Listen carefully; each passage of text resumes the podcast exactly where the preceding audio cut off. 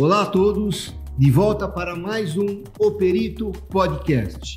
Se você não me conhece, sou Ansel Lankman, responsável técnico pela Lank Engenharia, um escritório especializado em perícias em condomínios. E hoje, para variar, um convidado especial para falar um assunto muito importante. Já já voltamos.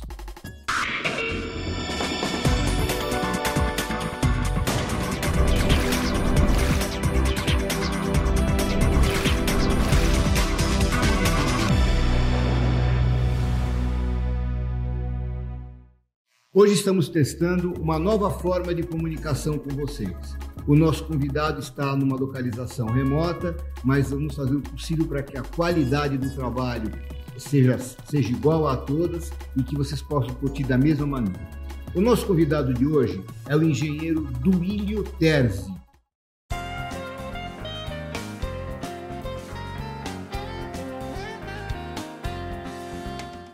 Ele é um projetista de renome na área de ar-condicionado. O escritório dele, a Fundamentar Engenharia, é responsável por mais de 4.400 projetos nessa área. Bom, eu acho que melhor para falar dele é ele mesmo. Tudo bem, Duílio?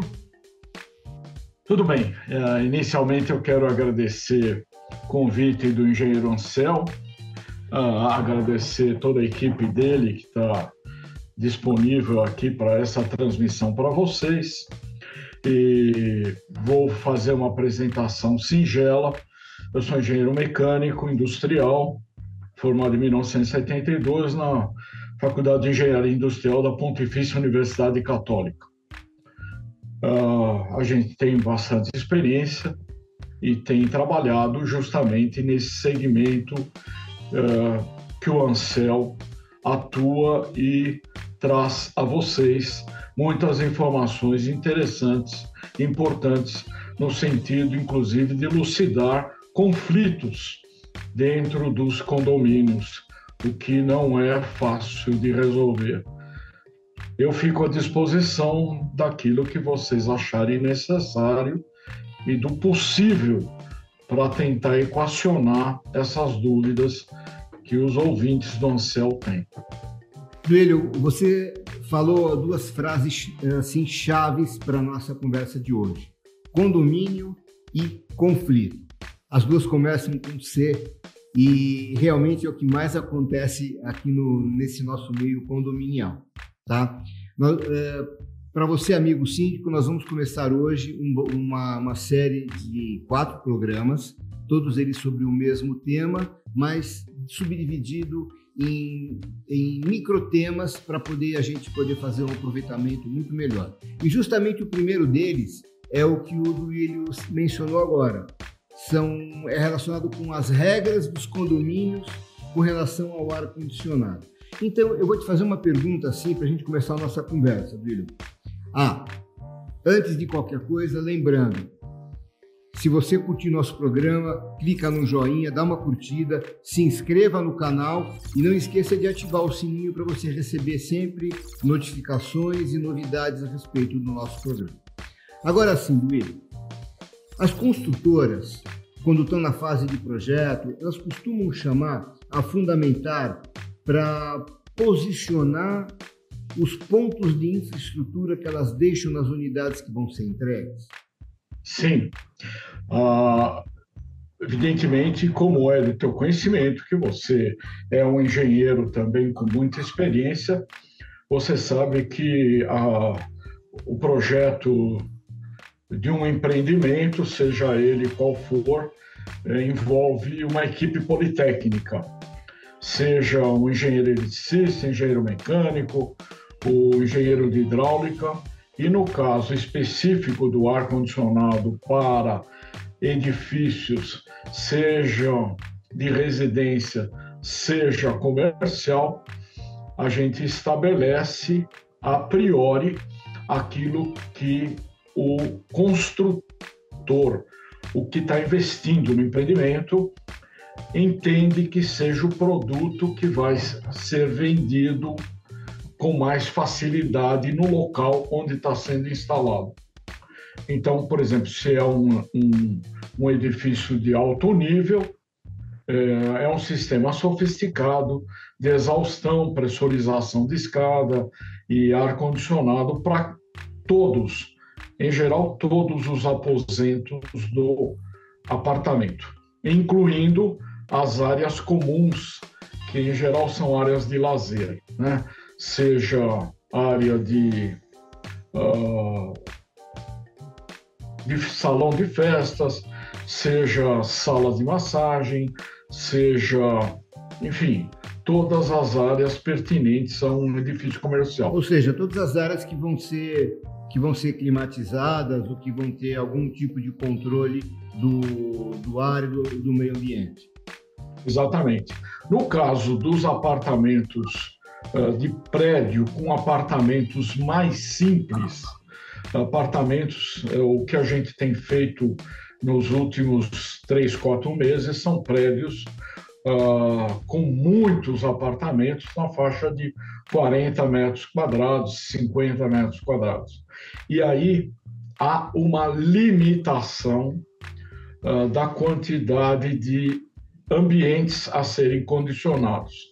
Essa limitação uh, ela é decorrente muitas vezes da, do, da subestação de energia elétrica do próprio edifício porque a partir de uma determinada potência elétrica, as coisas se complexificam e fica complicado ter subestação uh, com média, alta tensão, uh, o custo fica muito alto.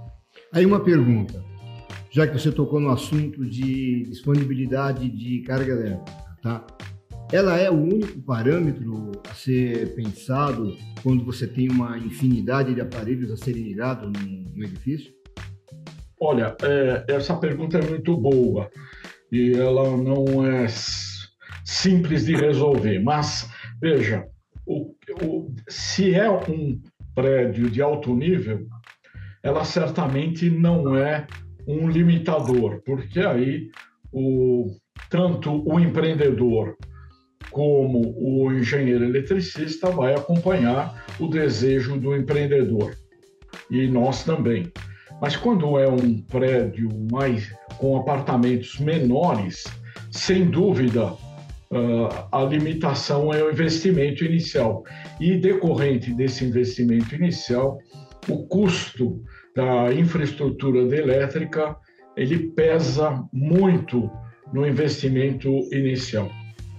O que eu, eu penso, penso muito nessa área é o seguinte: é, se a gente está pensando em empreendimentos com unidades de maior área, com três, quatro dormitórios, por exemplo, então é, a gente pode pensar em climatizar um, dois, três dormitórios, três dormitórios e mais a sala. Enfim, eu tenho vários aposentos e nem todos obrigatoriamente precisariam ser climatizados. Agora, quando eu tenho unidades muito pequenas de 40 metros quadrados, esse, isso significa que se cada apartamento tiver um aparelho de ar-condicionado, isso é muito semelhante a uma unidade maior em que todos os cômodos têm aparelhos de ar-condicionado. É, entendeu onde eu quero chegar? Não querendo interromper você, até porque você está numa linha de raciocínio perfeita, com relação ao que é feito. Então, o, o engenheiro eletricista ele assume o chamado fator de simultaneidade. Então, ele assume o seguinte: num prédio de uh, que tem algo em torno de 120 apartamentos de 40 metros quadrados, primeiro, nem todos, apesar de haver disponibilidade de energia elétrica para isso, nem todos vão colocar o equipamento, até porque o equipamento tem um custo inicial e tem um consumo de energia elétrica que vai gerar um custo quando ligado. Então, o engenheiro eletricista, pela sua experiência, assume números da ordem de 60 a 70% dos aparelhos ligados simultaneamente. É, vamos deixar para falar um pouquinho da simultaneidade no próximo bloco, que a gente vai mexer mais com a parte elétrica. Eu queria centralizar no assunto que é regras de condomínio, tá? Que é o nosso interesse agora, tá? Então, você já me falou que realmente é, é feito um, uh, uh, faz parte do, dos projetos iniciais uma consulta a um escritório como o da, da Fundamentar, que é, que é super importante, né? E para a questão também da localização, de onde vão ficar aqueles pontos de infraestrutura que as construtoras costumam deixar nas, no, nos empreendimentos não de nível muito, muito alto, de altíssimo poder aquisitivo, mas numa, de empreendimentos um pouco mais simples, onde se deixa só uma infraestrutura para que a pessoa possa, possa ou não colocar, né? É, isso é estudado antes, como você falou. Com relação a, a, gotejamento, porque isso é outro problema que pouca gente se preocupa, né? Ah, aquelas unidades condensadoras que vão ficar na fachada ali, ali suspensas, né? Elas vão produzir gotas, isso aí é um problema, é estudado antes. Eu pergunto isso porque já me aconteceu de trabalhar em perícias onde os condomínios acabam investindo contra o condômino para que ele resolva o problema das gotas de água que ficam pingando lá embaixo. Tem alguma coisa com isso nesses projetos? Bom, primeiro vamos lembrar uh, a legislação sobre esse assunto. A legislação é clara no que, no que é pertinente à água de condensação que vem dos evaporadores, né? porque a condensação se dá na superfície fria. E essa água é obrigatoriamente levada para o esgoto. Ela não pode ser lançada fora do esgoto, nem em águas pluviais, e muito menos deixada cair para fora do edifício. Então, isso é a lei. Né? Então, toda a água de condensação tem que ser levada para o sistema de esgoto. Então, há um sistema de drenagem que é conduzido em direção ao esgoto do prédio novo. Né? Nós estamos sempre falando prédio novo. Agora, eu vejo demais é, quando eu ter feito uma ligação assim, ligar no ralinho, sempre em águas pluviais. Você está dizendo que é esgoto mesmo? É, veja, quando uh, o prédio não é novo, que é algo adaptado, e aí começam a surgir os problemas, e certamente você vai levantá-los na sequência, é que o pessoal faz das tripas o coração, como dizem no popular. Então, uh, mas do ponto de vista legal, e isso que eu acho que é a referência importante, a água de condensação do ar condicionado deve ser encaminhada para o esgoto do prédio. Então, amigo síndico, como você pode ver, esse assunto de localização de ar condicionado, gotejamento, essas coisas, é um assunto muito semelhante a muitos outros que a gente encontra onde os prédios novos cumprem porque está na legislação atual e os prédios antigos têm dificuldade de cumprir porque elas não têm uma infraestrutura projetada especialmente para esse tipo de problema. O que o Duílio falou agora é exatamente o que, o que acontece muito.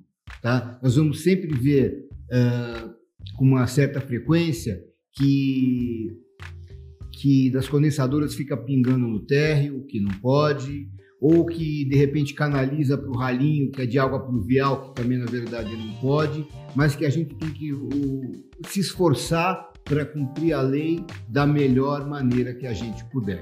É isso, não é, Duílio? É, esse é o fundamental do entendimento.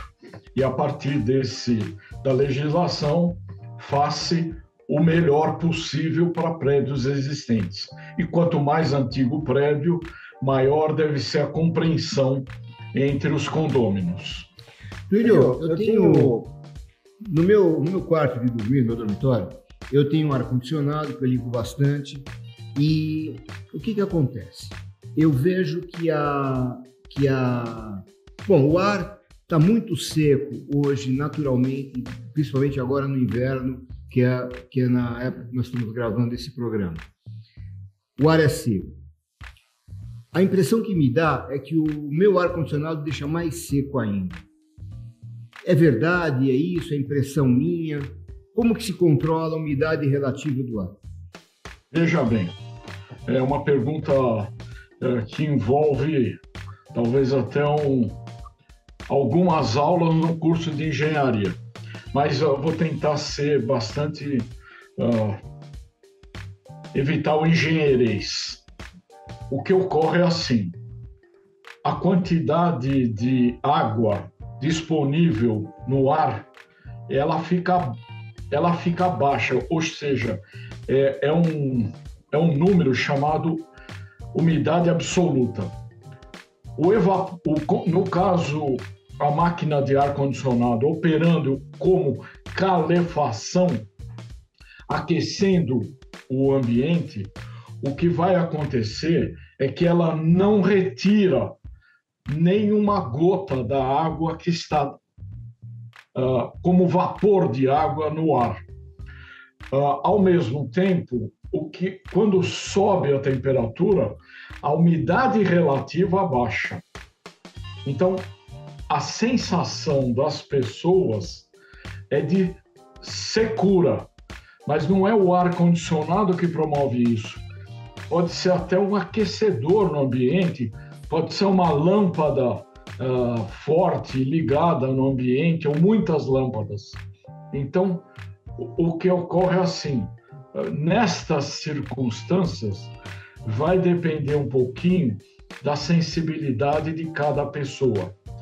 E aí tem uma diferença fundamental em quatro tipos de uh, pessoas, vamos chamar assim. As crianças, muito pequenas, os idosos e a diferença entre homem e mulher. Geralmente, uh, inclusive para isso, nós temos equações mostrando a diferença entre homem e mulher, em geral, estatisticamente, é evidente, mas em geral as mulheres são mais sensíveis a mudanças de temperatura e umidade relativa que os homens. E seguramente nós estamos no grupo dos mais idosos, né, Duílio? Seguramente. seguramente. Eu, pessoalmente, até mais idoso que você. Marcel, temos uma pergunta. Eu já enviei para você.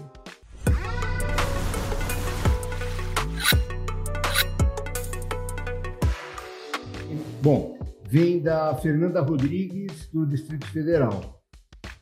Tudo bom, Fernanda? A Fernanda mandou o endereço para receber a caneca? Mandou, mandou. Então você vai receber a caneca do programa O Perito. Aguarde que vai chegar. Bom, ela pergunta: como lidar com moradores que insistem em instalar ar-condicionado em fachadas não autorizadas? Está ligada diretamente com regras de condomínio, tá? Você... Deixa eu responder essa do Vídeo porque eu fiz um trabalho sobre esse tipo de questão recente, tá?